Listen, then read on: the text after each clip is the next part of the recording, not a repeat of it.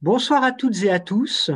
C'est un plaisir de vous retrouver ce soir encore pour une de nos conférences du cycle consacré à la cathédrale Notre-Dame de Paris et euh, à sa restauration suite à l'incendie dramatique d'avril 2019. Euh, en discutant avec les intervenants de ce soir avant euh, d'ouvrir la séance, nous nous félicitions de vous voir toujours nombreux et fidèles pour ce cycle de conférences qui dure maintenant depuis 18 mois et que nous avons le, grand plaisir à l'INP d'organiser en partenariat avec nos voisins et amis de l'Institut national d'histoire de l'art. Alors, Émilie Môme et moi vous accueillons ce soir pour une séance euh, qui aurait dû en principe être animée par euh, Alexandre Gadi, euh, qu'on ne présente pas. malheureusement, Alexandre a un conflit d'agenda aujourd'hui et il nous a prévenu hier qu'il ne serait finalement pas disponible. Euh, nous avons donc convenu que je le remplacerai sans avoir évidemment son talent, sa fougue et peut-être aussi son, engagement pour débattre avec nos intervenants de ce soir.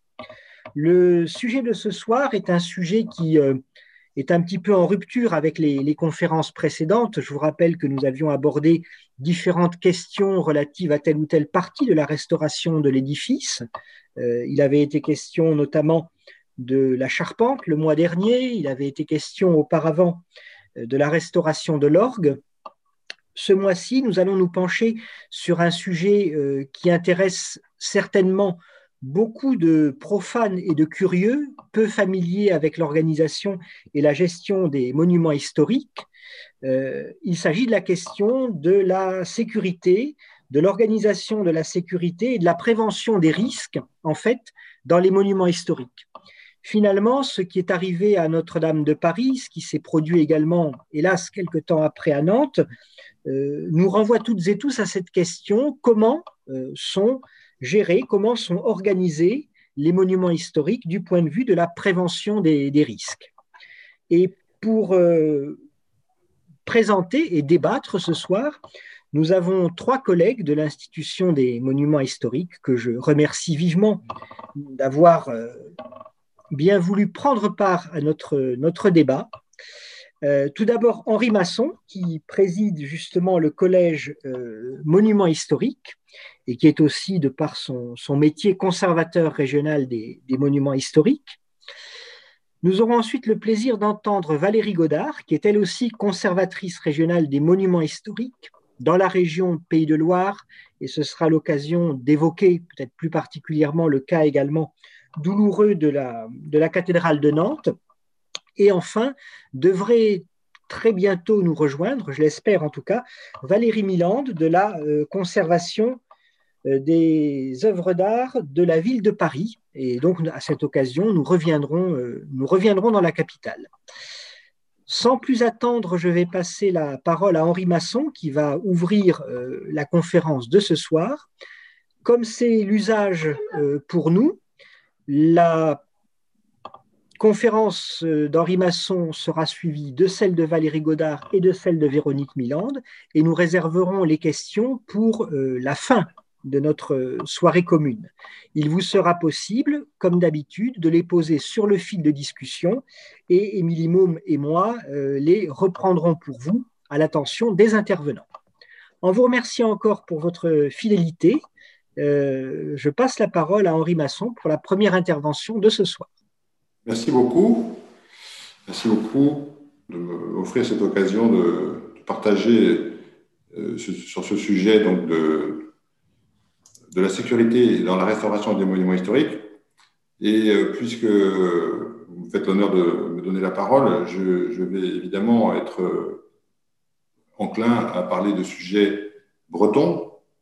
Et je voudrais, euh, dans ce, court exposé, vous, montrer combien, comment, comment finalement nous sommes amenés à, conduire des travaux sur les monuments historiques et, comment finalement ces questions de sécurité, nous les découvrons finalement au, fur et à mesure euh, de nos chantiers. Car nous sommes, je pense que ma collègue Valérie Godard ne me, démentira pas, nous ne sommes pas des spécialistes de la sécurité, nous sommes des conservateurs, nous sommes des architectes, nous, savons, nous avons appris, et notre mission consiste en la restauration des monuments, Et nous ne sommes pas des spécialistes de la sécurité. La sécurité, c'est un sujet très complexe. J'espère pouvoir vous le prouver tout à l'heure. Euh, que nous découvrons finalement euh, un peu, je dirais, au fil des circonstances. Alors, je vous propose de vous parler en particulier d'une opération qui nous a beaucoup intéressés, qui, qui, était celle de la restauration de la cathédrale de Rennes. La cathédrale de Rennes euh, a une assez mauvaise réputation parce que, comme vous voyez, elle n'est pas gothique. Euh, le massif occidental que vous voyez ici euh, date du XVIe au XVIIIe siècle et l'ensemble de l'édifice a été, en dehors de ce, massif occidental, a été reconstruit au XIXe siècle.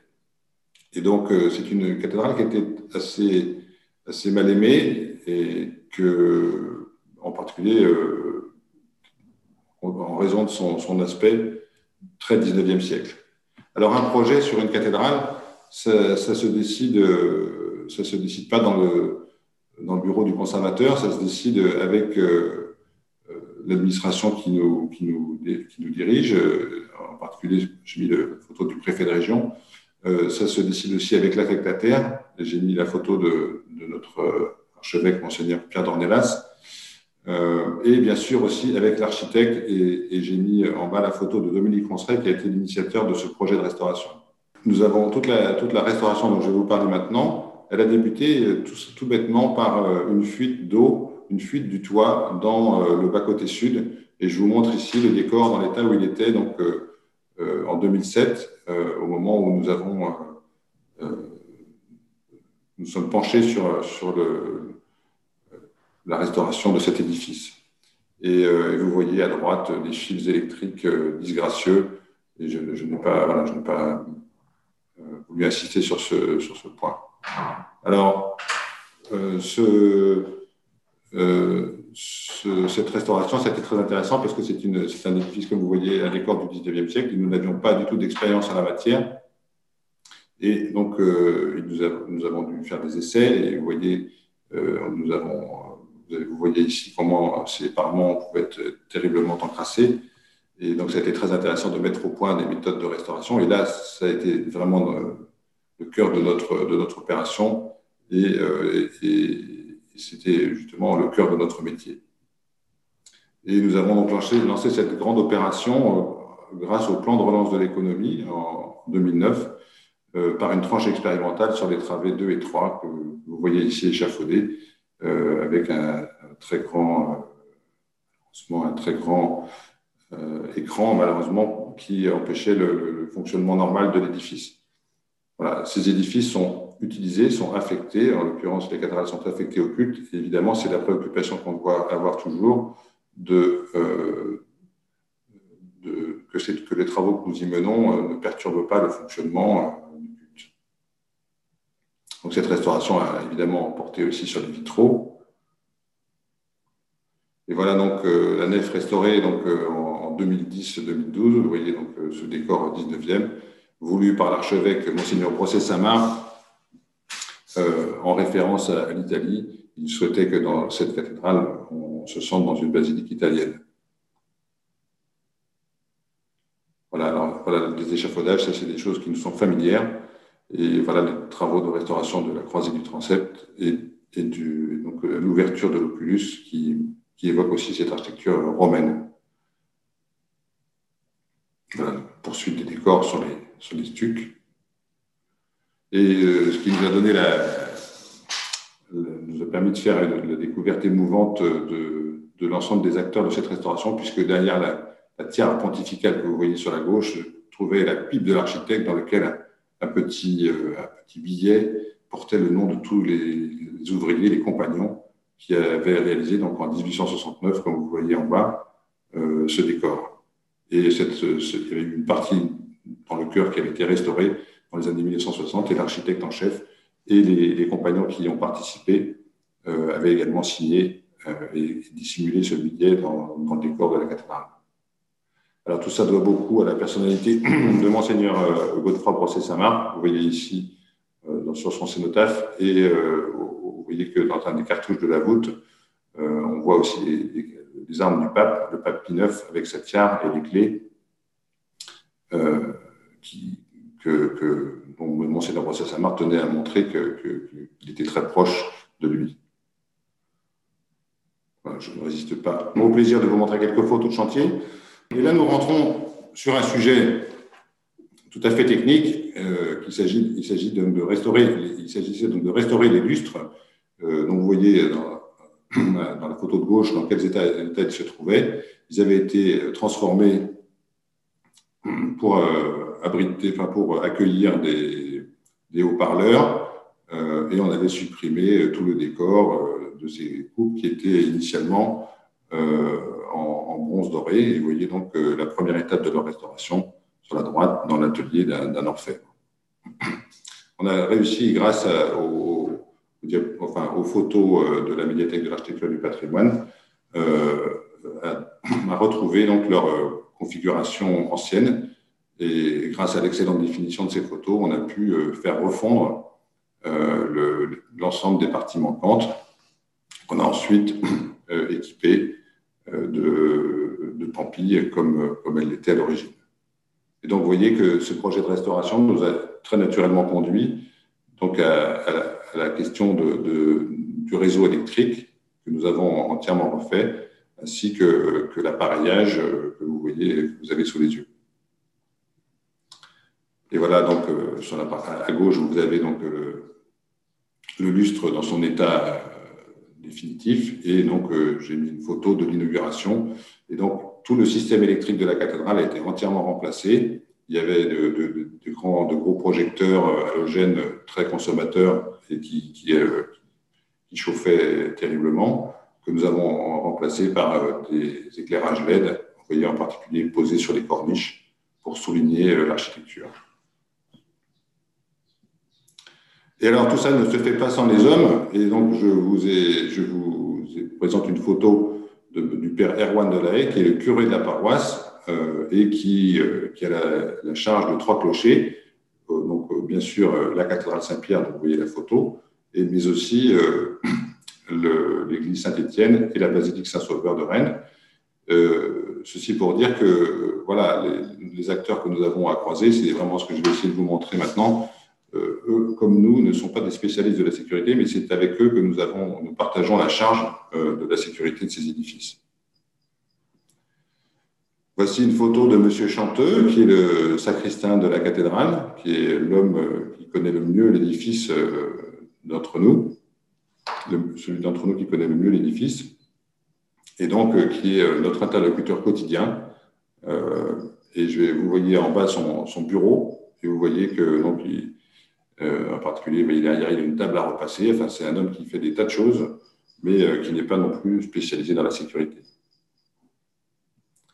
J'ai pris quelques photos de, quelques bénévoles que, nous croisons régulièrement à la cathédrale. Sur la gauche, vous voyez une dame qui fait le ménage en ce moment de de la statue de Sainte Thérèse de Lisieux. Vous voyez euh, Monsieur Grosse avec ses, ses. Euh, vous voyez euh, Monsieur, Monsieur Thébault, Lionel, voilà, et Amina qui est la responsable des bénévoles de la cathédrale. Et, c'est avec cette équipe-là que nous avons ensemble à faire face aux questions de sécurité. Il y, a, il y, a, beaucoup de monde dans une église. à, gauche, je vous ai mis la photo de, de l'équipe des fleurs qui est chargée donc de, de, fleurir la cathédrale. Euh, je, vous ai mis à droite la photo du titulaire de l'orgue, Jean-René André. Euh, au-dessus, j'ai mis une photo de l'orgue. L'orgue, c'est un endroit où il y a beaucoup d'électricité, où il fait chaud.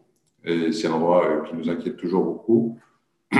En bas, vous avez la photo de l'atelier des fleurs, donc, qui a été aménagé assez récemment. Et vous voyez aussi au fond que la table à encens, je ne sais pas si vous distinguez, mais dans la partie basse, vous avez l'encensoir. Et là aussi, c'est un sujet euh, de préoccupation de savoir comment, comment se passe, euh, comment est géré le feu, euh, le feu, courant, le feu quotidien dans la cathédrale. Et donc, les, organistes sont nombreux. Il y a les organistes titulaires, mais il y a aussi ceux qui viennent jouer sur l'instrument. il y a les choristes, euh, il y a les chanoines, et puis évidemment, il y a toutes les entreprises. Donc, il y a beaucoup de monde qui passe, qui rentre dans la cathédrale. Tout seigneur, tout honneur, vous avez la photo ici de, de l'architecte des bâtiments de France, Sandra Lodévia, qui est donc conservatrice et qui est donc aussi responsable unique de sécurité. C'est l'acronyme utilisé par les pompiers, responsable unique de sécurité, donc qui, est, qui a la charge. mais vous voyez qu'elle est occupée à instruire ses dossiers de permis de construire et dans son service, on instruit tous les, tous les, ans plus de 6 000, euh, enfin, on, délivre plus de 6 000 avis. Et donc, euh, bah, sa, mission de conservatrice n'est qu'une part de son travail. À droite, vous avez la photo de Madame Caldi, donc, qui est ingénieure du patrimoine à la, conservation régionale des monuments historiques et qui est à la charge de l'ensemble du département des Dividendes, mais en particulier la cathédrale de Rennes, ce qui est un sujet qui est très prenant. Alors, je pour, pour, illustrer ce sujet, euh, on a parlé de la sécurité, on, parle, pourrait parler aussi de la sûreté. Vous voyez que euh, euh, on doit contrôler évidemment l'entrée des, visiteurs dans la cathédrale. J'ai mis une photo de la clé pour, que nous pensions à l'organigramme des clés. Chaque, porte de la cathédrale, y compris les plus jolies, vous voyez qu'on a une jolie porte ici, sans doute du 17e, euh, doit être équipée d'une serrure dirais, cohérente avec l'ensemble des serrures de la cathédrale. Et suivant les rôles de chacun des, euh, des acteurs, il dispose d'une clé qui permet d'ouvrir telle ou telle porte. Mais c'est un sujet quotidien aussi, euh, de maintenir la, sécurité, euh, aussi la sécurité des biens. Et c'est un, travail qui dure, euh, qui dure chaque jour, qui, qui la question se pose chaque jour parce que chaque jour, on a une répétition, chaque jour, on a des bénévoles qui viennent. Alors, le, point crucial de la cathédrale, ben, c'est le, le, boîtier d'alarme, euh, donc d'alarme sûreté, euh, qu'on doit désamorcer lorsqu'on entre dans la cathédrale. Et donc tout ça se trouve dans, dans le vestibule de la sacrifiée, dans une série de placards que je vais vous ouvrir maintenant. Alors vous voyez, vous avez le compteur Linky, vous avez le local TGBT, hein, le tableau général des basses tensions. Vous avez l'alarme intrusion dans un autre placard.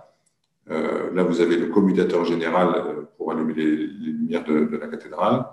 Euh, vous avez au milieu la centrale de détection incendie avec en, bas du placard, vous distinguez peut-être le, le, registre de sécurité, qui est une pièce qui nous est demandée par les pompiers, et à gauche le plan de sauvegarde des œuvres, qui est euh, donc un, guide pour les pompiers euh, qui leur indique euh, quelles sont les œuvres à sauver en priorité. Comme vous voyez, il y a des boîtiers de toutes sortes dans l'ensemble de l'édifice. Alors, je vous ai remis une photo de la, de la façade pour que vous voyez la, porte d'accès des pompiers. Donc, vous voyez que on voit dès, l'abord l'indication de la colonne sèche. C'est un élément très important de, de la sécurité de la cathédrale. Vous voyez, c'est en vérité, c'est un tube d'acier euh, qui, euh, qui, part du bas de la cathédrale et qui, euh, se déroule dans l'ensemble des parties hautes. Et vous voyez que dans les combles, voilà, on a, la, colonne sèche permet de distribuer l'eau en fait à tous les niveaux de la cathédrale en cas d'incendie. Voilà, c'est assez technique, mais je pense que c'est intéressant de voir en quoi ça consiste précisément un, système de sécurité incendie. Alors, vous avez, euh, sur la, diapo de gauche, vous avez le, recoupement des combles, parce que c'est une, mesure qui est souvent préconisée par les pompiers, de recouper les combles pour éviter la diffusion du feu. Bon, je, passe sur l'extincteur, et puis là, vous voyez, nous sommes dans les, combles de la nef avec euh, un extincteur et tout un ensemble de dispositifs euh, donc en haut, vous avez, quelques armoires électriques. Là, vous avez des détecteurs et vous voyez qu'on a plusieurs sortes de détecteurs. On a des détecteurs courants comme ceux qu'on a dans, sa maison. Là, vous avez euh, la boîte de dérivation pour la sirène. Et là, vous avez à droite euh, un détecteur par rayon lumineux qui, identifie la fumée dans les coins. Là, vous avez, donc c'est un dispositif complexe avec trois types de, de capteurs. Donc, euh, le troisième, c'est un capteur par aspiration. Vous voyez, une espèce de tuyau rouge ici. il y a tout un réseau qui est relié à une centrale qui se trouve dans les combles et qui, euh, indique donc euh, à quel endroit on peut, trouver de la fumée. Et je ne manque pas au plaisir de vous montrer le, bourdon. Godefroy, qui est donc une très grosse cloche, et vous voyez qui est aussi mue par des moteurs électriques, donc qui, qui, sont, qui peuvent être une source de, de désordre ou d'incendie. Voilà une photo de, des, enfin de la, des de la cathédrale, et puis une photo de la, de la belle ville de Rennes, qu'on voit lorsqu'on monte en haut des flèches. Alors, parmi les acteurs très importants, il y a les pompiers. Donc, on a la chance euh, à Rennes de pouvoir compter sur le commandant Schiaparelli, vous voyez à droite ici. Euh, et, euh, dans la, diapo du bas, j'ai montré la photo d'une réunion de formation qui a réuni tous les, tous les architectes des bâtiments de France de, la région et leurs collaborateurs pour suivre une formation aux mesures à prendre en cas d'incendie. Il y a un travail très important de formation, parce que comme vous l'avez compris, nous ne sommes pas des spécialistes. Voilà, quelques photos du décor de la cathédrale, de Monseigneur Brossé-Samar, et euh, donc de, du, plafond et de l'hôtel, euh, et qui montre les richesses dont nous disposons. Vous voyez, ça c'est la porte du tabernacle, qui est une micro-mosaïque euh, romaine du début du XIXe, donnée par Pie IX à Monseigneur Brossé-Samar. Et puis, voilà le dernier projet que nous avons conduit dans la cathédrale, qui est consisté donc, en l'aménagement d'un trésor. Donc, vous avez une petite photo en bas. Et euh, ce trésor en particulier euh, est destiné à, abriter un rétable flamand, qui est un, enfin, brabançon, donc tout, tout, le début du XVIe siècle. Et, euh, ce, rétable, donc, donc, vous voyez une photo ancienne, nous, en avons malheureusement perdu quelques parties et nous avons été victimes en particulier d'un vol dans les années 2007 ou 2008. Et ces trois éléments de la prédelle ont été volés. Et on s'est rendu compte à cette occasion qu'on n'avions pas d'alarme euh, intrusion dans la cathédrale. Euh, mais il y a quelque chose malheur et bon. Euh, nous avons retrouvé, grâce à, l'aide de la police belge, l'élément central que vous voyez ici, et donc que nous avons fait restaurer. Vous voyez ici la partie non restaurée et la partie restaurée. Et ça a été tout à fait passionnant de découvrir la, qualité de ce, travail, sans, égal, semble-t-il. Et donc, nous en avons décidé la restauration, parce qu'il, vous voyez, a mobilisé euh, beaucoup de monde, et en particulier toute l'équipe de la CRMH et quelques ouvriers pour en assurer le démontage, euh, pour qu'il puisse être euh, étudié au centre de restauration de Vesoul. Voilà une photo, deux photos du, du comité scientifique qui avait été réuni à cette occasion. Et en bas, un la, présentation d'un relief dans, le, dans son cadre. Voilà donc le, le, rétable en cours de montage. Et donc le trésor, euh, comme vous pourriez le, visiter, je vous invite d'ailleurs chaleureusement à venir le, voir. Il, renferme beaucoup d'œuvres, de très belles œuvres euh, du 19e siècle. Et puis voilà l'inauguration du trésor. Et la conservatrice euh, Cécile Venn, qui, présente son travail. Voilà, des photos donc, avec les, les artisans, les scientifiques qui nous ont aidés, la, préfète de région, l'évêque, le DRAC, et l'ouvrage qui a été euh, issu de cette, euh, de cette restauration. Voilà, donc vous voyez, par ces quelques images, j'ai voulu montrer que voilà, nous sommes sur nos monuments toujours en chantier euh, et que la question de la sécurité se pose régulièrement euh, et que nous devons à chaque fois trouver des solutions adaptées qui sont différentes dans chaque édifice. Et, vous voyez aussi, je l'espère, que euh, au-delà des technologies les plus innovantes que nous pouvons mettre en œuvre pour, pour bénéficier des, techniques les plus, les plus en pointe, la question fondamentale qui reste posée est celle de la, euh, du maillon humain, c'est-à-dire que euh, les centrales de sécurité très perfectionnées finissent toujours par arriver sur le téléphone sur le bureau euh, d'une femme ou d'un homme, et, la, réactivité que nous pouvons espérer dépend directement de l'engagement et, des, compétences de, de, collègues ou de ces, de ces personnes. Voilà, donc nous avons un gros travail de formation, mais aussi un gros besoin de présence ces édifices. Je vous remercie. Merci beaucoup Henri Masson pour cette présentation très intéressante. Euh, c'est toujours important, en effet, de montrer quels sont les acteurs concrets euh, de la protection, de la sauvegarde et de la sécurité. En plus, vous l'avez fait en, nous montrant les visages, en nous montrant les, personnes. C'est quelque chose qu'on oublie trop souvent de faire et ça a donné à votre communication une dimension beaucoup plus, plus humaine à laquelle on est particulièrement sensible. En effet, derrière les, euh, derrière les textes de loi, les prescriptions réglementaires et normatives relatives à la protection et à la sécurité des monuments historiques, il y a des femmes et des hommes qui assurent euh, au quotidien euh, ces missions.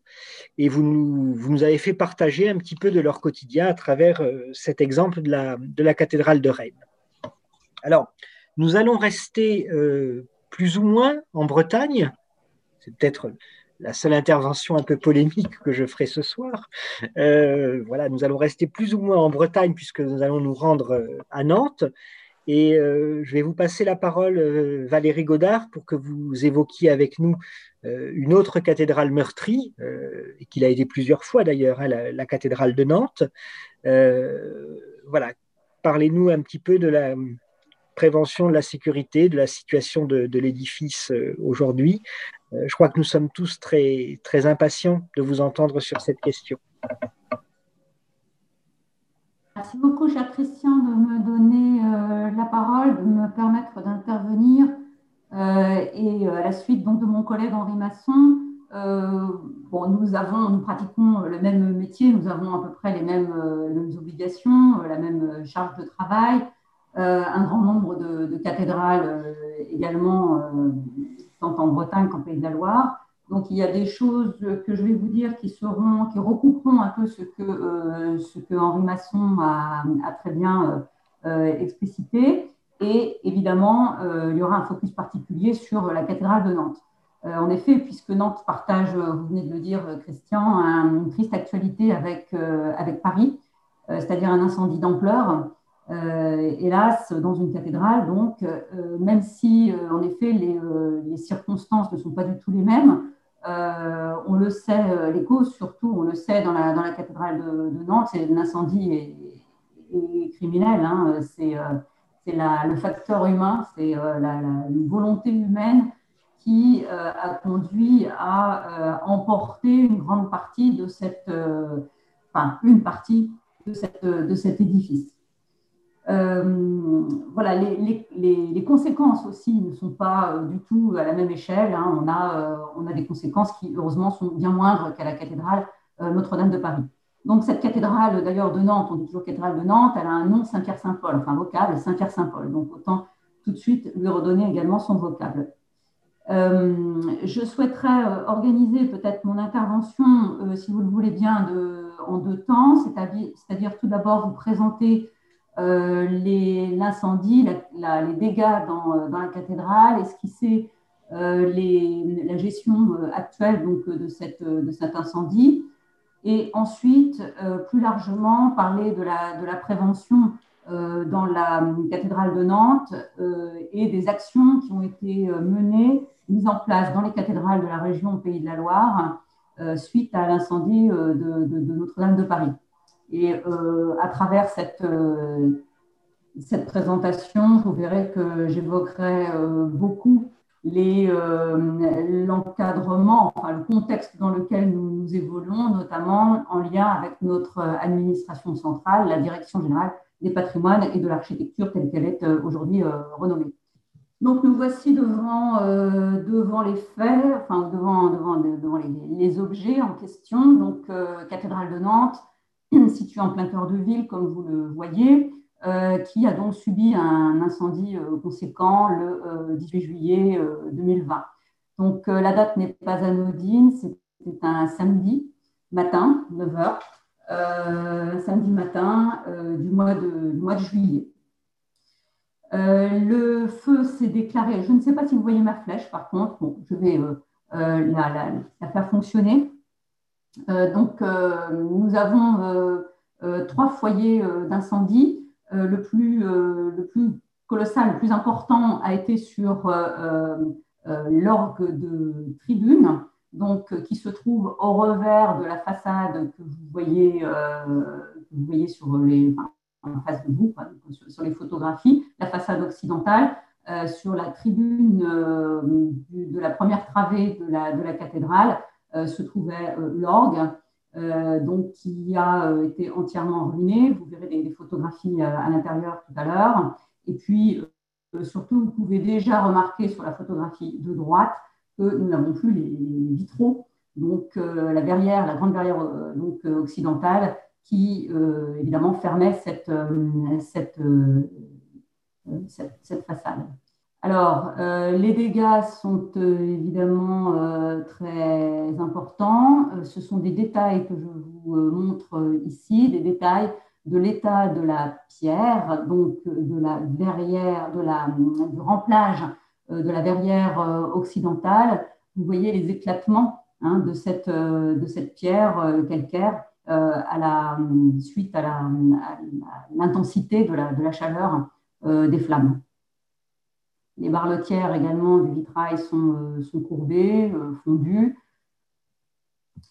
Ici, c'est une photographie qui euh, est faite par drone. Je précise tout de suite, puisque je ne l'ai pas indiqué sur, mes, sur chaque diapositive, que les photographies sont soit de David Gallard, soit de moi-même, et à l'exception des deux photographies par drone donc, euh, celle-ci est la, suivante, qui ont été réalisées grâce euh, à nos collègues euh, du service de l'inventaire du patrimoine, donc à la région des Pays de la Loire.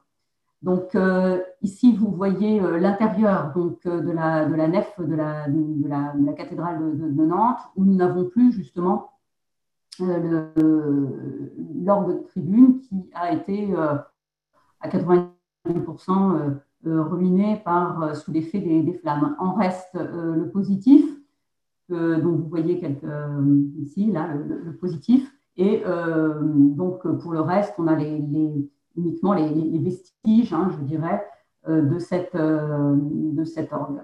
Et sur la droite, un, des Atlantes qui, justement, a été lui aussi très fortement soumis à la chaleur du feu et qui, euh, que l'on a pu récupérer. Ce sera un des, un des morceaux justement de cet orgue, que, euh, de cet de ce buffet d'orgue que nous pourrons euh, récupérer. une vue du, dessus, donc qui nous fait voir une sorte de gigantesque mikado de, de, pièces de bois enchevêtrées et un focus sur, sur les tuyaux de, de l'orgue parce qu'effectivement, ces, tuyaux ont également euh, fondu, bien évidemment. Et euh, comme vous le savez, les tuyaux d'orgue sont composés en partie de plomb. Et nous souffrons euh, donc des mêmes conséquences de l'incendie qu'à Notre-Dame, mais pas tout à fait pour les mêmes causes. À Notre-Dame, c'est la toiture en plomb qui a fondu et qui a généré une, très forte pollution au plomb. Ici, pour la, la cathédrale Saint-Pierre-Saint-Paul de Nantes, ce sont les tuyaux de l'orgue qui ont euh, fondu, pas complètement comme vous le voyez sur, sur cette photo, mais quand même en, grande partie, et qui ont également euh, dégagé donc, des euh, émanations de, plomb assez importantes dans la cathédrale. on n'est pas du tout, malgré tout, sur les, sur les, mêmes, les, mêmes densités hein, de, plomb, mais ça nous oblige quand même aujourd'hui, évidemment, à veiller à, la sécurité, à la sécurité et surtout la santé des, des personnes et donc, nous sommes obligés de travailler aujourd'hui en protocole plomb, donc ce qui est euh, très, long. Vous voyez donc euh, les, premières semaines, enfin la, première semaine a été euh, juste après l'incendie, après la, mise en sécurité de l'édifice a été consacrée à, l'expertise, l'expertise sur l'ensemble des, points qui avaient été atteints par l'incendie. Donc nous bénéficions euh, dans, dans, les, directions régionales des affaires culturelles plus largement donc, euh, sur les monuments historiques, nous bénéficions de l'expertise du laboratoire de recherche des monuments historiques. Il faut les citer puisqu'ils euh, ont été également beaucoup à la manœuvre à Notre-Dame. Ils se sont très vite déplacés. Et là, vous voyez donc notamment Claudine Loisel au premier plan qui vient expertiser les vestiges encore pris dans les, dans les barlotières et dans la maçonnerie les vestiges du vitrail de la, de la grande verrière occidentale. Vous voyez qu'elle porte un masque à assistance respiratoire, même en étant à l'extérieur, parce qu'en effet, il y a donc ces, ces émanations de plomb. Je précise néanmoins que euh, nous avons euh, donc contacté euh, l'agence régionale de, santé pour savoir si s'il y avait eu donc une diffusion du plomb à l'extérieur. Et en fait, donc, il n'y a pas eu de, pollution aux particules de, plomb ce jour-là, ni, le lendemain d'ailleurs. nous avons également procédé à des, dosages de plomb euh, et des analyses donc, euh, à l'extérieur, donc directement sur le parvis, sur les maisons qui entourent, pour ceux qui connaissent euh, Nantes, qui entourent la, cathédrale.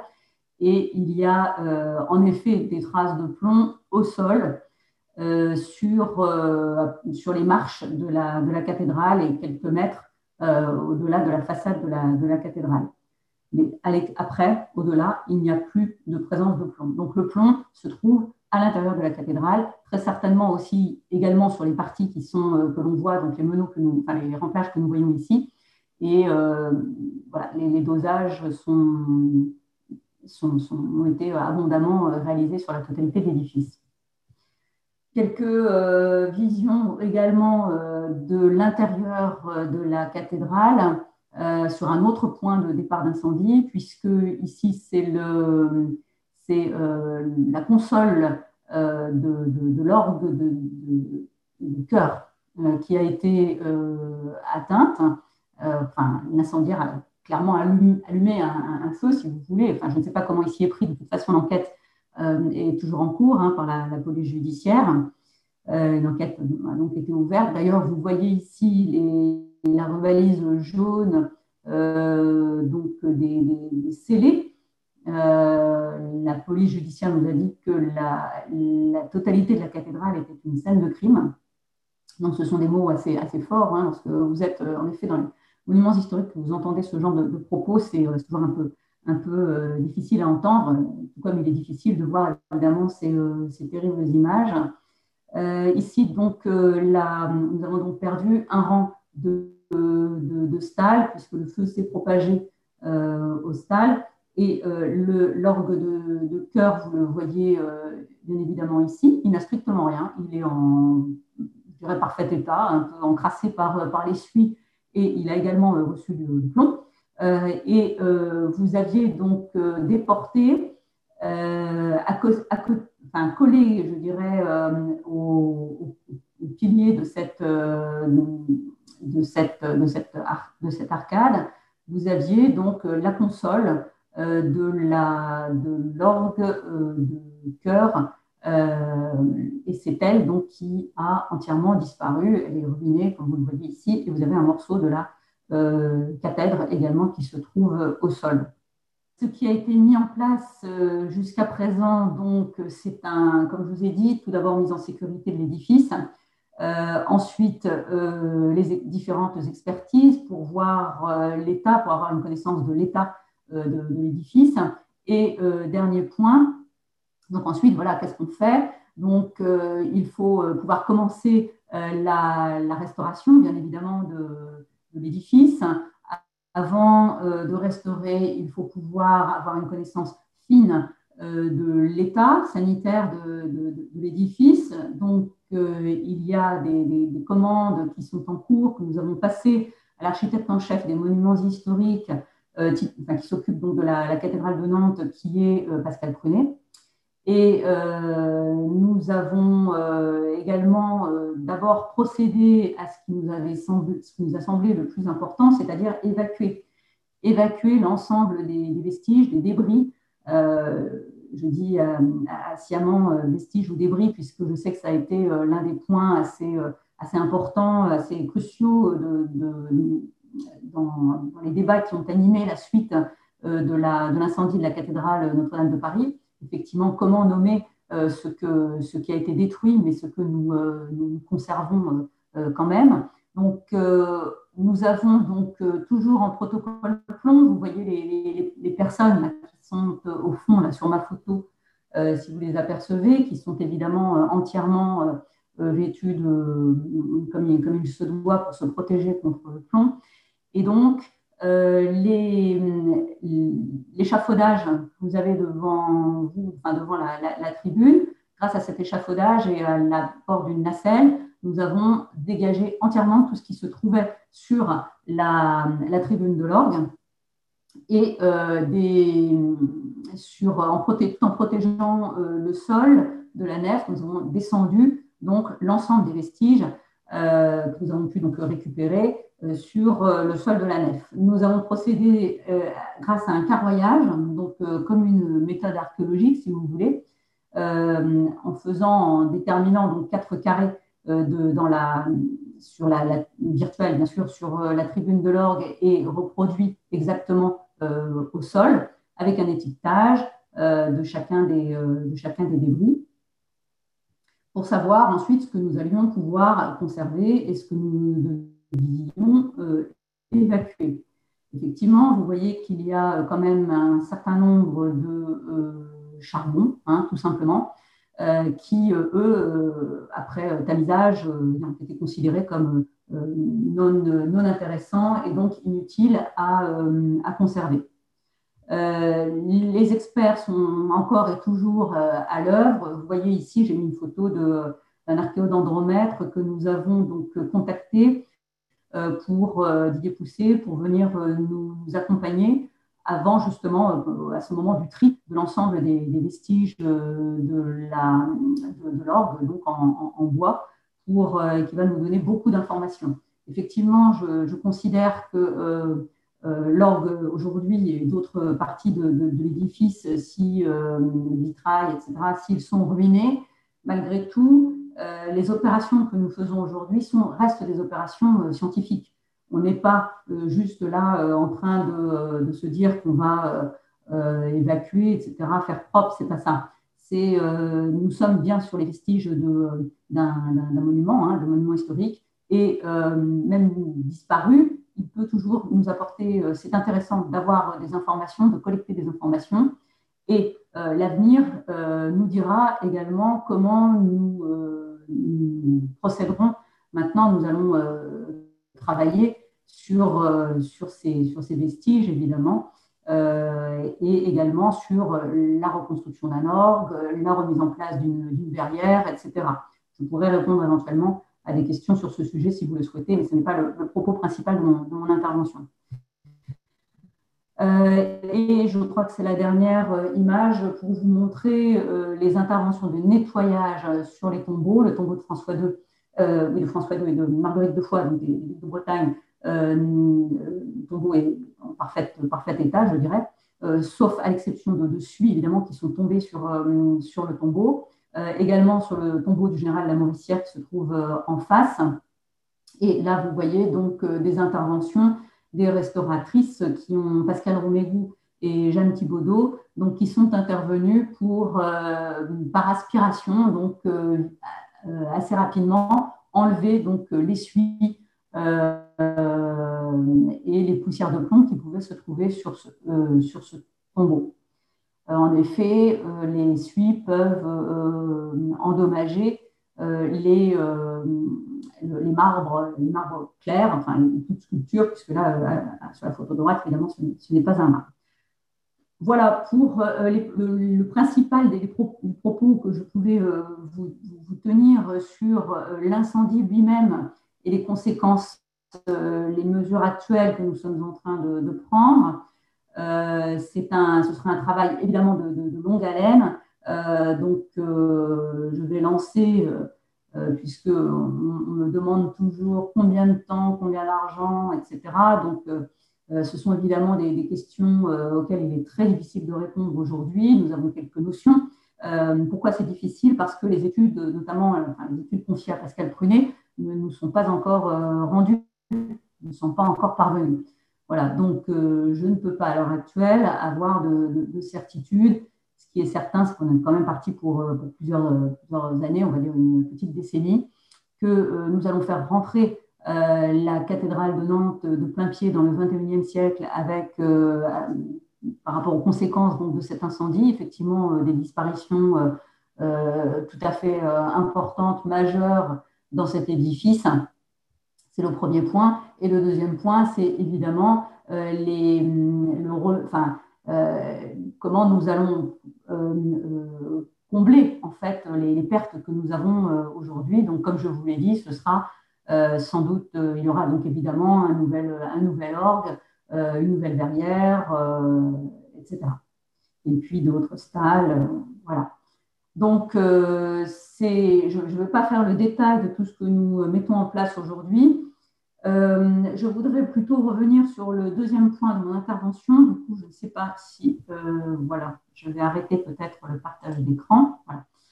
Euh,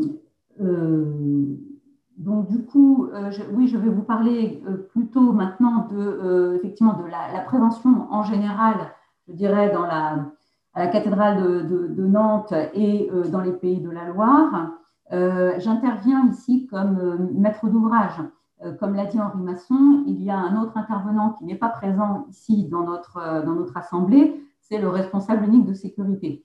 Le responsable unique de sécurité est désigné par un arrêté. C'est euh, en général, donc pour une cathédrale, l'architecte des bâtiments de France, enfin l'un des architectes des bâtiments de France, puisqu'il peut y en avoir plusieurs par département. Ici, donc, c'est Dominique, Dominique, Monsieur Dominique Bernard, qui est le conservateur de l'édifice. Et, moi-même, je suis en poste depuis en Pays de la Loire, donc depuis la fin 2019. Euh, Alors, la cathédrale de Nantes, c'était une cathédrale qui était au seuil réglementaire de, sécurité incendie euh, qui permet euh, l'ouverture de l'édifice au public, donc avant, avant l'incendie. C'est un édifice qui était régulièrement entretenu avec nettoyage, vérification des dispositifs de sécurité, etc. C'est une euh, cathédrale qui possède également un système de sécurité euh, incendie pour les parties qui, sont, étaient jugées sensibles euh, à ce moment-là, notamment des parties que je ne vous ai pas montrées, c'est-à-dire les cryptes et le, trésor de la cathédrale, donc je ne vous ai pas montré. Je ne vous ai pas dit également, ça j'aurais pu le, faire, que le, le, plan de sauvegarde des biens culturels euh, existe également donc pour la cathédrale de Nantes. Elle possède un plan de sauvegarde des, euh, biens culturels. Il était en, place et il a joué son rôle euh, lors de l'incendie. Et par ailleurs, nous avons, le jour de l'incendie, procédé à l'évacuation de, des œuvres du, Trésor. Pourquoi? Parce qu'il y avait eu évidemment une interruption de l'ensemble de, des systèmes de, détection. Euh, il n'y avait donc plus de sécurité incendie le jour de l'incendie et plus non plus de, sécurité, de, sûreté de détection, euh, donc anti-intrusion. Par ailleurs, donc pour un trésor, c'est un fâcheux, donc c'est pour ça que nous avons évacué les, œuvres. Et par ailleurs, euh, nous avons craint également une percolation des eaux d'extinction de, l'incendie à, travers, à travers la voûte, enfin le sol, puis la voûte, sol du cœur, puis la voûte euh, des cryptes. Et euh, dans les cryptes, comme je vous l'ai dit, se trouve le trésor. Donc, pour éviter qu'il y ait une atteinte euh, des, des, œuvres par les eaux, de, les eaux d'extinction de l'incendie, nous avons procédé au déplacement de la totalité du trésor. Voilà, c'est une, une, également un édifice, comme vous le savez, qui avait déjà subi malheureusement un incendie en 1972, donc qui avait emporté la totalité de la, de la toiture et des combles. Et donc, euh, aujourd'hui, la charpente de, de, la cathédrale de Nantes est entièrement en béton. Voilà, donc euh, c'est un. Et avec euh, des, combles qui sont recoupés avec des portes coupe-feu. Il y a également une colonne sèche, il y a des extincteurs, les blocs autonomes d'évacuation, une alarme dans la nef, etc. Voilà. Donc, un, un, édifice qui était quand même donc au, moins un minima au seuil réglementaire sinon un relativement bon niveau de, euh, de sécurité. Alors, pour vous faire un rapide point sur, euh, de façon plus générale, euh, ce que l'État met en œuvre pour,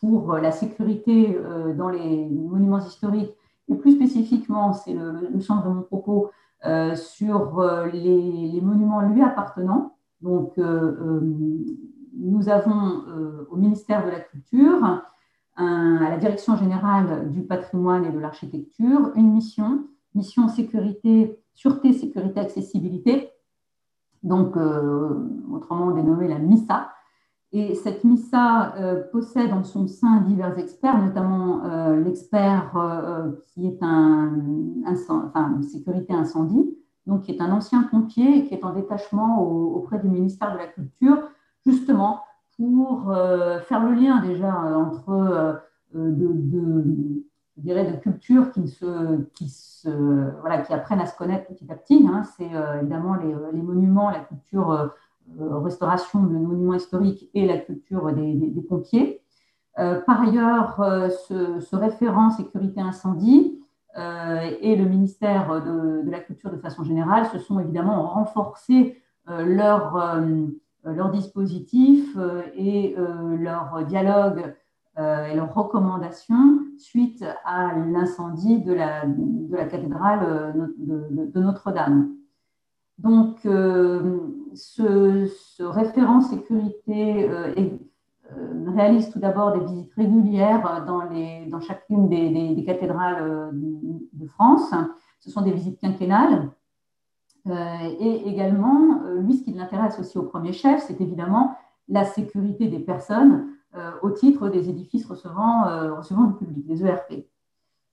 Euh, ils éditent, le, ministère édite également un certain nombre de recommandations. Alors, ces recommandations, elles sont euh, nombreuses.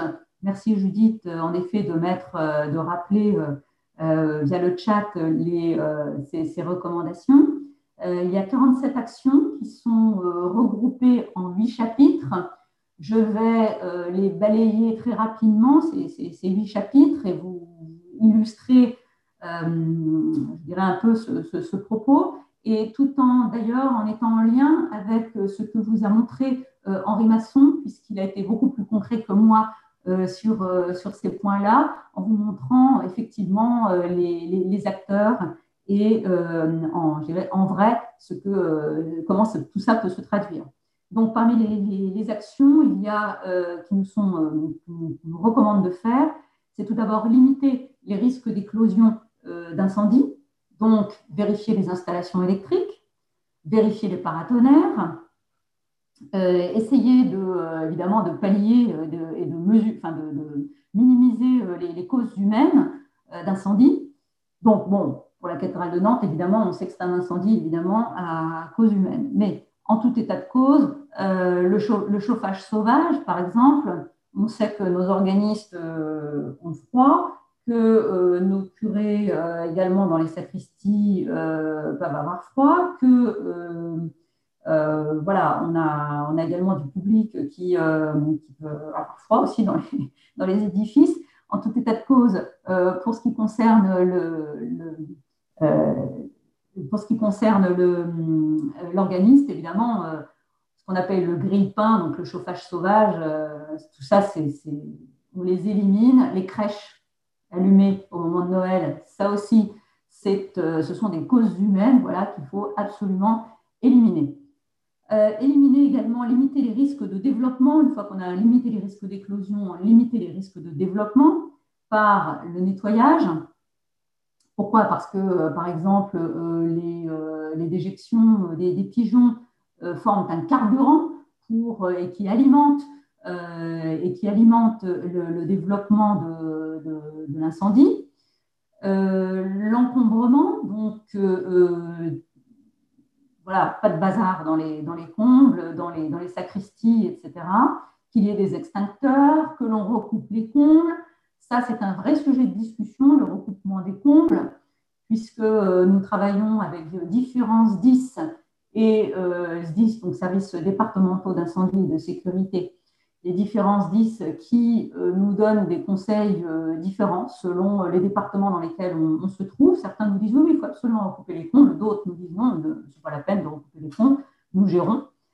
Il faut également faciliter en effet l'action des services départementaux d'incendie et de, sécurité, notamment en facilitant l'accès routier, hein, c'est tout bête, des engins, euh, euh, s'assurer qu'il y ait des, colonnes sèches pour pouvoir, comme son nom ne l'indique pas, justement apporter de, l'eau dans les, là où il se doit, notamment dans les parties hautes de, l'édifice.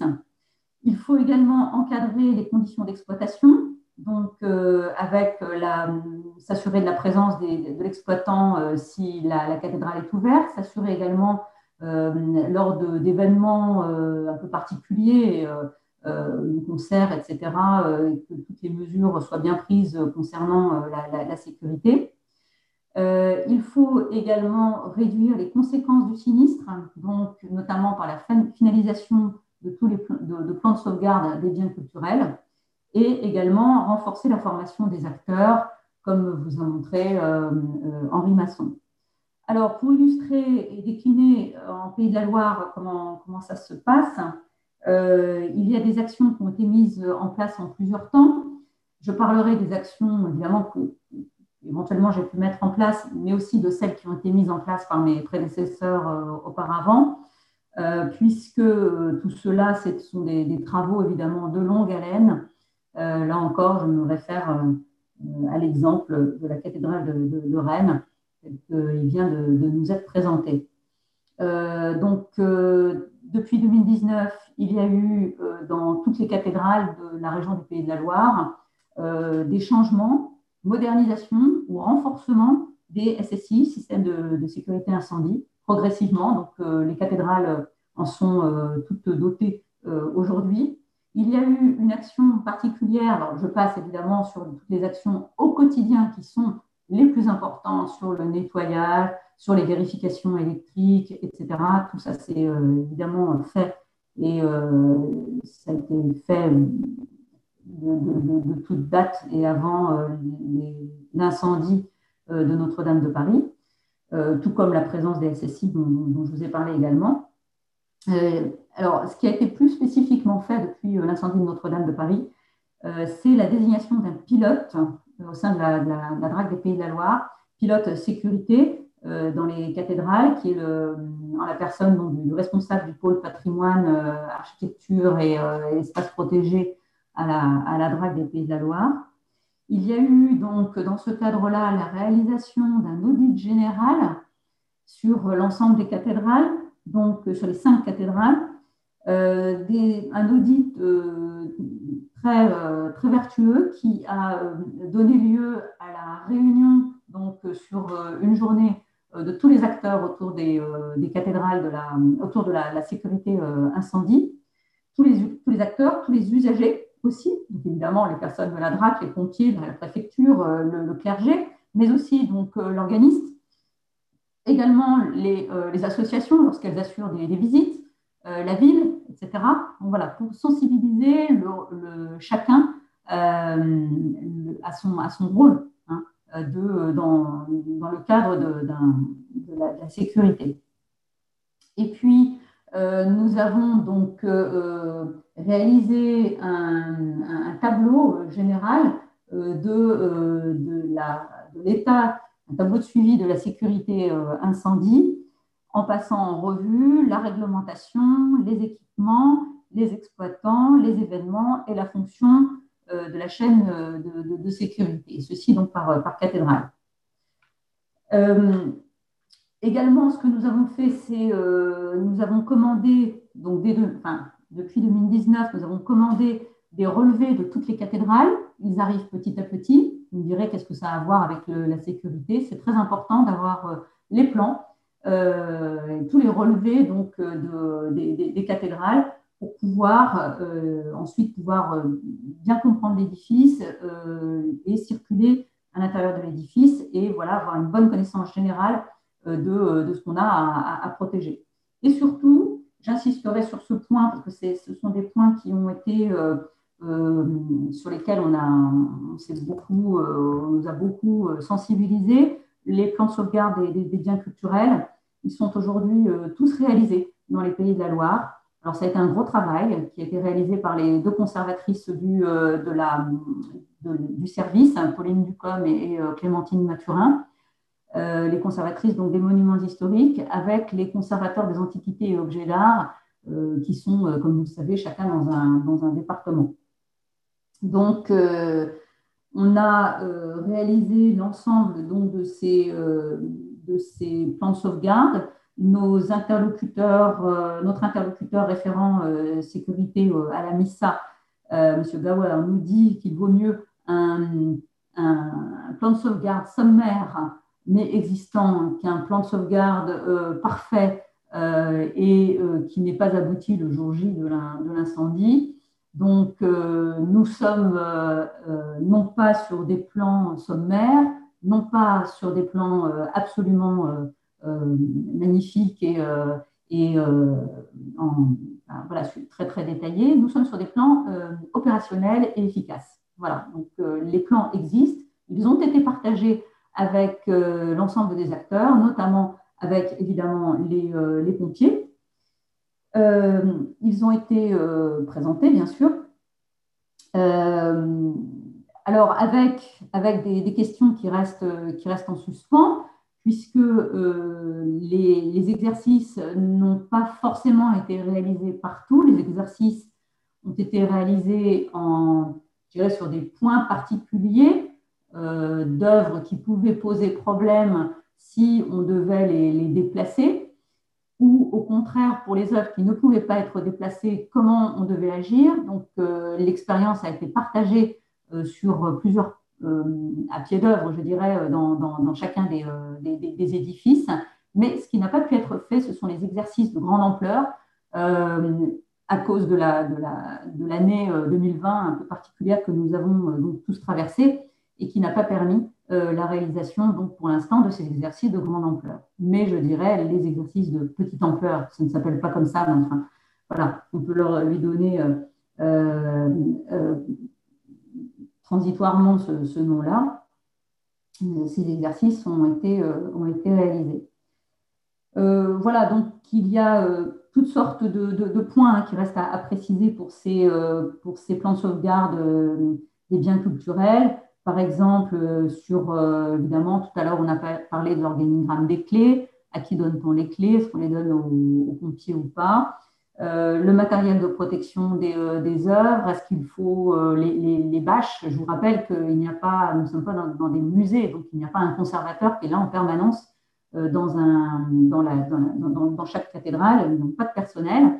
Et euh, donc, euh, le matériel de protection des, des, œuvres en cas d'incendie, par exemple des bâches unifugées, euh, les caisses de transport s'il y a l'évacuation des œuvres, tout cela, où est-ce qu'il faut le, mettre? Est-ce nous le mettons à l'intérieur de l'édifice, ailleurs? Où est-ce qu'on le stocke? La chaîne également de prévenance en cas d'incendie. Bon, ça aussi, c'est un, un, une des questions que nous nous posons. Et le lieu de repli des, des œuvres, là encore, en cas de euh, en cas d'incendie si l'évacuation est nécessaire. Je euh, ne souhaiterais pas terminer ce chapitre sur les œuvres sans parler des dégâts que peuvent éventuellement causer aussi les, euh, eaux d'extinction.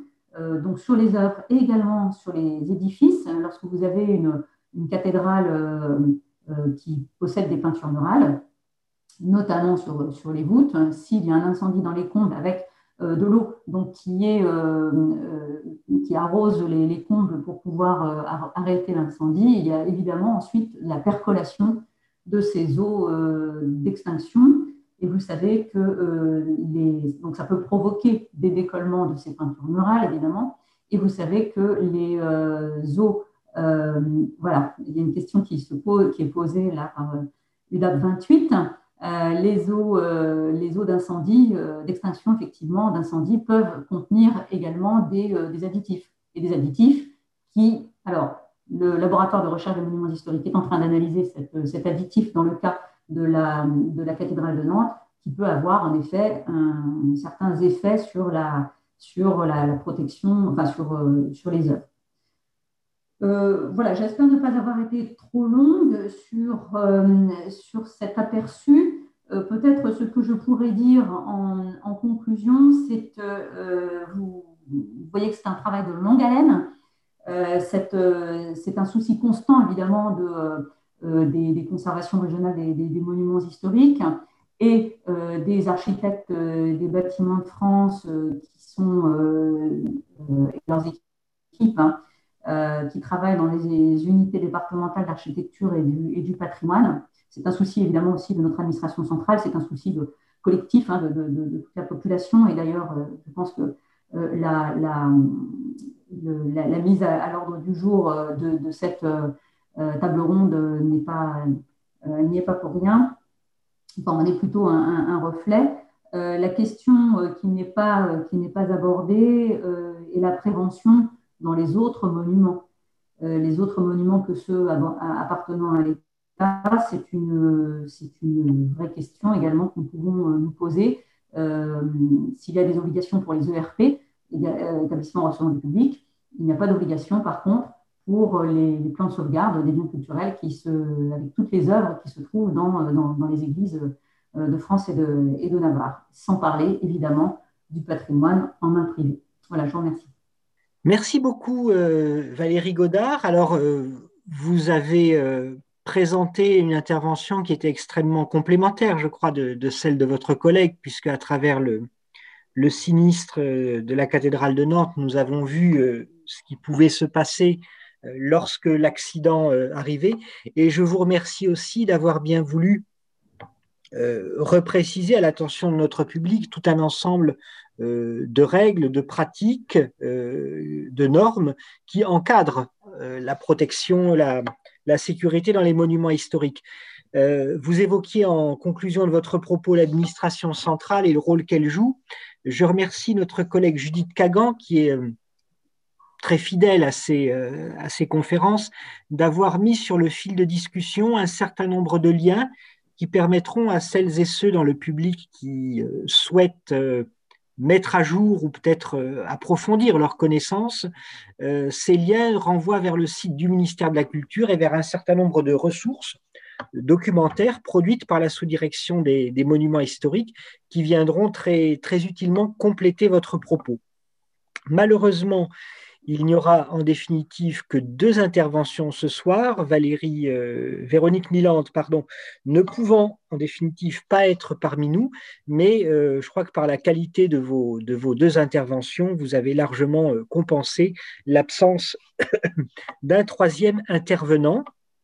Et vous avez peut-être vu que dès le, temps de vos communications, celles-ci ont suscité un assez grand nombre de questions beaucoup de questions effectivement qui nous viennent de l'UDAP 28, donc pour celles et ceux qui ne le sauraient pas en traduction du langage administratif du ministère de la Culture, il s'agit de l'unité départementale d'architecture et du patrimoine du beau département euh, d'Eure-et-Loire. Alors comme il y a beaucoup de questions qui ont été posées par notre collègue de l'UDAP 28, je vais peut-être essayer de les trier un petit peu.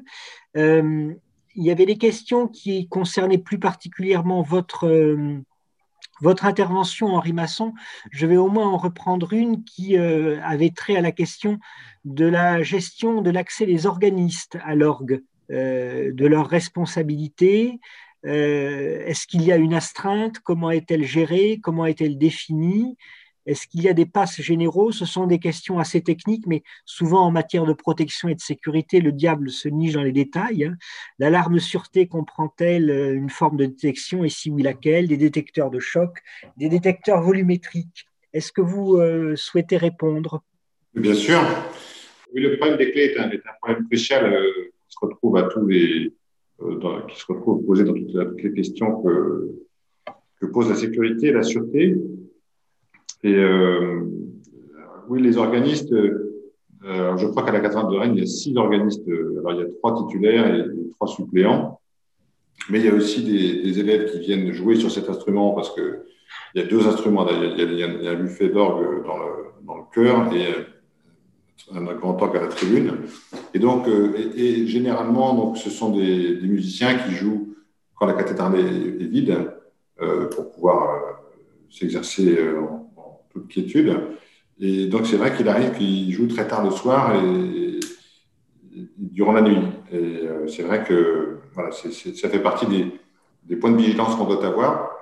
Euh, mais donc, pour, pour, ce qui concerne Rennes, les organistes ont, une clé qui, leur est destinée, euh, euh compte tenu, donc, qui, leur permet d'ouvrir les portes qui accèdent à la tribune. Alors, les passes, le passe général, euh, en gros, il y, a, trois passes généraux L'un qui est entre les mains du curé de la cathédrale, l'autre entre les mains de, l'architecte des bâtiments de France, conservateur de l'édifice, et la, troisième à la conservation régionale, un peu par, par sécurité. Mais d'autres clés permettent d'entrer dans la cathédrale, mais les pas généraux, il y en a trois. Voilà. Oui, euh, est-ce qu'il y a une astreinte? Non, il n'y a pas d'astreinte. L'architecte des bâtiments de France est statutairement conservateur de la cathédrale et il n'a pas de, il n'y a pas d'astreinte particulière. C'est d'ailleurs un problème, euh, mais ça, vous, ça ne fait que, que, que, mettre encore plus en avant le fait que nous sommes tous euh, plein de bonne volonté, mais malheureusement nos, moyens sont, y compris nos moyens humains, sont limités. Merci beaucoup. Alors, d'autres questions, je passe les commentaires qui étaient particulièrement louangeurs pour vos, photographies. D'autres questions s'adressaient plutôt à vous, Valérie Godard. Je ne sais pas si vous serez en mesure d'y répondre aujourd'hui. Hein. Elles concernaient les questions de restitution de la console d'orgue du cœur euh, à l'identique ou selon éventuellement un projet plus novateur. Et euh, dans le même esprit, la question de la restauration euh, des vitraux avec euh, éventuellement la possibilité d'une nouvelle création Oui, ce sont, euh, il va évidemment y avoir des, restitutions, enfin, alors non pas des restitutions, parce que restitution veut dire à l'identique. Donc aujourd'hui, nous nous interrogeons sur comment on va procéder au remplacement, en fait. Donc, euh, évidemment, pour euh, pouvoir toujours jouer l'orgue de cœur, on, va refaire une, console. La console sera-t-elle à l'identique de l'ancienne? Je, ne peux pas le dire aujourd'hui. Euh, en tout état de cause, le plus, intéressant dans cet instrument, c'était ben, l'instrument lui-même, c'est-à-dire le buffet et l'instrument. C'est un orgue de bière qui est vraiment très, euh, admiré par, euh, par les spécialistes. Nous allons, pourquoi pas, aussi profiter euh, de, je mets le entre guillemets, de cette situation nouvelle pour pouvoir faire évoluer également cette, cet orgue de cœur. nous avons confié une étude à notre technicien conseil expert sur les orgues, de, notamment en Loire-Atlantique, enfin en Loire-Atlantique et en Pays de la Loire, euh, Roland Galtier. Nous lui avons confié donc une, euh, une étude justement pour savoir si, enfin, quel était l'état de, l'orgue de cœur aujourd'hui et est-ce que nous, nous avançons vers une, un nettoyage nécessaire ou est-ce que nous faisons évoluer cet orgue, notamment, notamment en retrouvant l'état qu'il avait avant sa restauration euh, après-guerre et qui l'a transformé, qui l'a affaibli. Donc euh, là, il y a une vraie euh, question, on peut parler d'opportunité, je dirais, du travail que l'on peut faire sur cet orgue de cœur. Donc ça, c'est pour l'orgue de cœur. Pour l'orgue de tribune, le, propos est complètement différent, puisque là, nous n'avons plus grand-chose. Donc là, euh, eh bien, nous allons euh, évidemment travailler euh, à la création d'un nouvel orgue. Alors cet orgue, comment sera-t-il? Je ne peux pas vous le dire actuellement.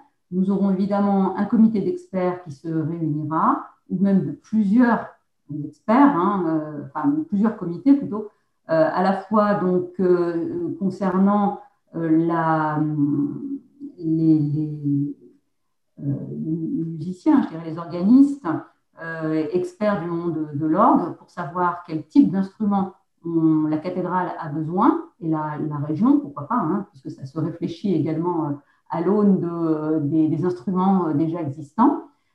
et puis, nous verrons également quel buffet créer. Est-ce que nous créerons un buffet à partir des vestiges de l'ancienne orgue? Est-ce que nous créerons un buffet à l'identique de l'ancien buffet d'or Est-ce que nous créerons un buffet complètement différent et un buffet donc euh, contemporain? Voilà, toutes ces questions sont sur la table et sont donc, euh, totalement, totalement ouvertes. Merci beaucoup. Ce n'est pas très facile, effectivement, de répondre à ce, type de questions aujourd'hui. alors qu'il y a, on l'imagine, une très forte attente sur, sur ces sujets je crois qu'on pourrait peut-être essayer de revenir encore un petit peu sur cette, euh, cette notion de pilote que vous avez évoquée et sur ce que sont exactement ces, fonctions. C'est aussi une question qui a été, qui a été posée. Oui, effectivement, c'est la désignation au sein, au sein de, la, de, la DRAC des, Pays de la Loire euh, d'une personne, une sorte de, alors je l'appelais pilote, référent si vous, si vous voulez, donc qui euh, sur la sécurité des, cathédrales. Donc euh, là, donc c'est en la, personne de Philippe Charon, qui est euh, le responsable du pôle patrimoine, pôle patrimoine, espace architecture et espace protégé à la, à des Pays de la Loire. Donc il a proposé, il a mis en place, courant de l'année 2019, il a mis en place donc un ensemble d'actions donc à la fois par euh, la commande de relever, euh, comme je l'ai dit, sur, euh, sur chacune des cathédrales des Pays de la Loire, et également la création et animation donc, de, groupes de suivi pour une évaluation régionale de la sécurité des cathédrales dans la région. Merci beaucoup. Je, vais me faire plaisir en posant une question à laquelle je ne comprends absolument rien, euh, mais vous, vous serez certainement en mesure d'y répondre. Est-ce que vous utilisez du LIDAR dans les backpacks? Euh, LIDAR, je vois à peu près ce que c'est. Backpack, je ne sais pas. Backpack, euh, sac à dos peut-être? Je ne sais pas. Euh, donc, euh, euh, je pense que c'est une technologie qui est assez utilisée aujourd'hui, notamment en archéologie. ma foi, je n'en suis pas complètement familière. Donc, si je ne sais pas exactement ce que c'est, je crois qu'on n'en utilise pas, sauf, sauf à nous dire autre, chose, à traduire ça dans un langage que je pourrais éventuellement comprendre.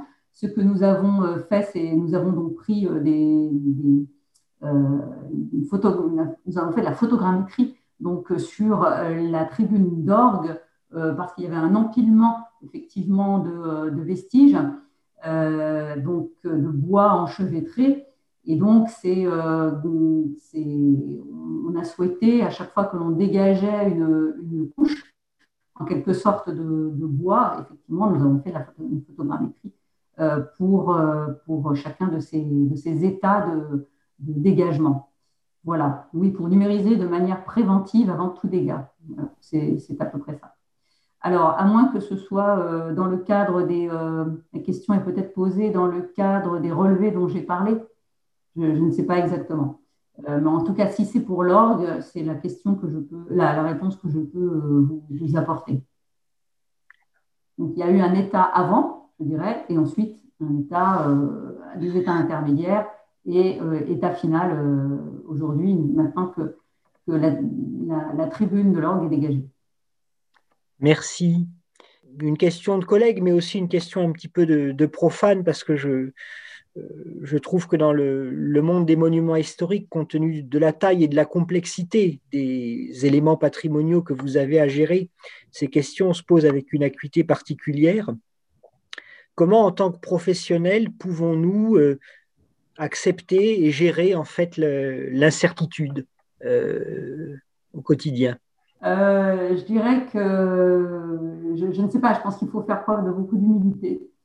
Euh, ce qu'on apprend dans les monuments historiques, c'est qu'on n'est que de passage et qu'on est là à un moment donné, que les collègues ont travaillé avant, qu'il y en a d'autres qui travailleront après.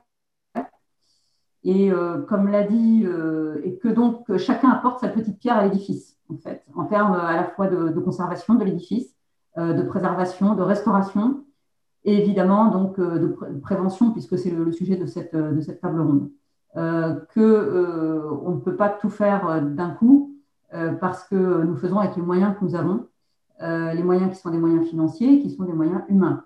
Tout à l'heure, Henri Masson a fait part, à travers une question qui a été posée, euh, de la, a fait part euh, du, fait que euh, le responsable unique de sécurité, l'ABF en général, l'architecte des bâtiments de France, ce responsable unique de sécurité, effectivement, n'a pas d'astreinte, il est, enfin, ou alors il est en, astreinte 365 jours par an.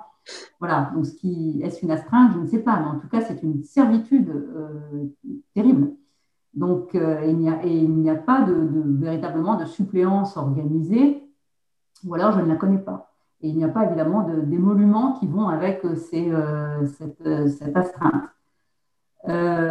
donc, en effet, si on n'intègre pas l'incertitude euh, de façon intrinsèque et fondamentale, à ce moment-là, euh, c'est difficile, difficile. Donc oui, l'incertitude, euh, ben, écoutez, je ne souhaite à personne de vivre le coup de fil qui vous annonce que, votre cathédrale est en feu.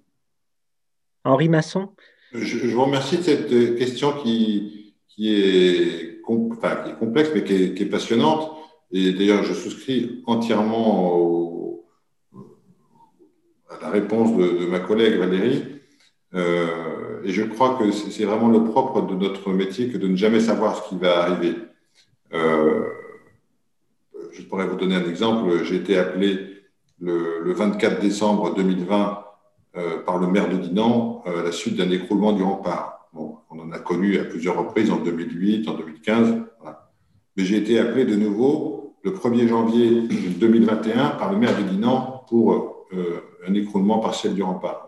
Donc on ne sait jamais. Et la loi des séries, euh, il n'y a pas de loi en fait dans ce domaine. Euh, on peut très bien. Et, donc, moi je pense aussi qu'il faut que nous soyons très humbles. Et je crois aussi que, moi j'aime bien toujours penser au cas de l'incendie du, Parlement de Bretagne, qui est un, monument extraordinaire. Comme vous le savez, son décor a beaucoup souffert de, l'incendie de 1994. Euh, pour ma part, je n'étais pas là d'ailleurs, et c'est mon prédécesseur qui a conduit toute cette restauration. Mais on pourrait dire que cette, euh, catastrophe, euh, sur le plan artistique, sur le plan historique, a eu des conséquences très favorables, puisque euh, il faut se souvenir qu'à l'époque, euh, le ministère de la Justice envisageait de quitter les lieux et on ne savait pas ce qu'allait pouvoir devenir ce grand bâtiment. Et finalement, euh, je dirais l'énergie et l'engagement rassemblés autour de ce projet après la catastrophe a rendu évident que ce, bâtiment pouvait encore rendre de grands services au ministère de la Justice et, symboliquement, il a choisi et souhaité s'installer de nouveau dans, cette, dans ce bâtiment. Voilà. Et, aujourd'hui, euh, on se souvient tous de cet incendie qui nous a tous beaucoup marqué, mais on a aujourd'hui un monument euh, qui, euh, qui, qui, accueille le public, ce qui n'est pas le cas d'ailleurs avant, et qui, qui, remplit son rôle d'institution. Et voilà, j'aime bien me, me, dire que voilà, quelquefois les catastrophes ont des conséquences heureuses. Merci à vous deux. Il y a une, dernière question, ce sera la question un petit peu conclusive. Euh, c'est vrai, ce qui nous rapprochait, ce qui vous rapprochait ce soir, c'était euh, la, question de ces deux incendies, de ces deux sinistres survenus à très peu de, temps l'un de l'autre. Euh, la question qui nous est posée ici est de savoir si ces, si ces deux incendies ont changé des choses dans la gestion, l'anticipation des risques concernant les monuments historiques. Euh, oui, oui, bien sûr. Euh, j'en ai fait état euh, dans mon, propos, notamment auprès de l'action de nos collègues de la Direction générale du patrimoine et de l'architecture, c'est évidemment bien renforcé sur ce point-là, avec des préconisations qui ont été renforcées ainsi que euh, euh, des, dotations euh, un peu complétées, je dirais, sur, pour encourager et la, à la création et au renforcement donc, des, mesures de, prévention dans, les, dans les monuments historiques. Voilà, c'est principalement ça. Ensuite, nous, avons, nous sommes tous mobilisés à divers degrés Henri Masson n'a pas fait état de, conférences euh, euh, interdisciplinaires qui sont en, œuvre actuellement, notamment entre les architectes en chef des monuments historiques, les, conservateurs régionaux des monuments historiques, les, architectes des bâtiments de France, les préventionnistes. pour justement débattre entre personnes directement concernées par ces propos. Et également, voilà, les, seules choses qui sont sont qu'on peut regretter, c'est que ben, on aimerait en effet qu'il y ait peut-être plus de personnel dédié à ces questions. Notamment, on a fait état justement des, des, astreintes qui, n'existent pas, des astreintes 365 jours par an. Euh, il faut savoir que nos, euh, nos cathédrales sont quand même euh, donc affectées au culte et que donc par là même chaque, diocèse n'a pas de, personnel de sacristain à, mettre sur, à payer pour mettre à garder les édifices 24 heures sur 24, ça, ça n'existe pas non plus. Donc on fait des, levées de doute, etc. Mais, euh, la présence humaine permanente serait vraiment ce qu'il y aurait euh, de, mieux, évidemment, à, faire. Euh, et puis, il faut voilà, des, moyens supplémentaires. En effet, ça c'est c'est évidemment ce qui la sensibilisation, elle y est, les actions y sont, mais un, degré supplémentaire euh, pour, voilà, serait sans doute un, facilitateur, euh, bien évidemment. Mais je laisse Henri euh, compléter mon, mon, propos. Oui, mais rapidement, mais je crois que, encore une fois, nous pouvons être fiers, je crois, de, collectivement de, l'action du service. Et, et, je crois que l'exemple a été donné à Notre-Dame. longtemps avant que soit créé que ne soit créé un établissement public euh, chargé de la restauration de Notre-Dame. Le service s'est mobilisé, l'architecte des bâtiments de France, les conservateurs des monuments historiques, la DRAC, tout, le monde s'est mobilisé. Et, je dirais que le service a fait son travail comme nous le faisons chaque jour euh, face aux circonstances auxquelles nous sommes confrontés. Je vous ai dit tout à l'heure qu'elles étaient toujours, vous savez, imprévisibles. Et je pense que, ces, incendies euh, ont eu comme conséquence positive de, de mobiliser et de, focaliser l'attention de, notre administration centrale en particulier, et je pense aussi du monde politique, sur la question de la sécurité.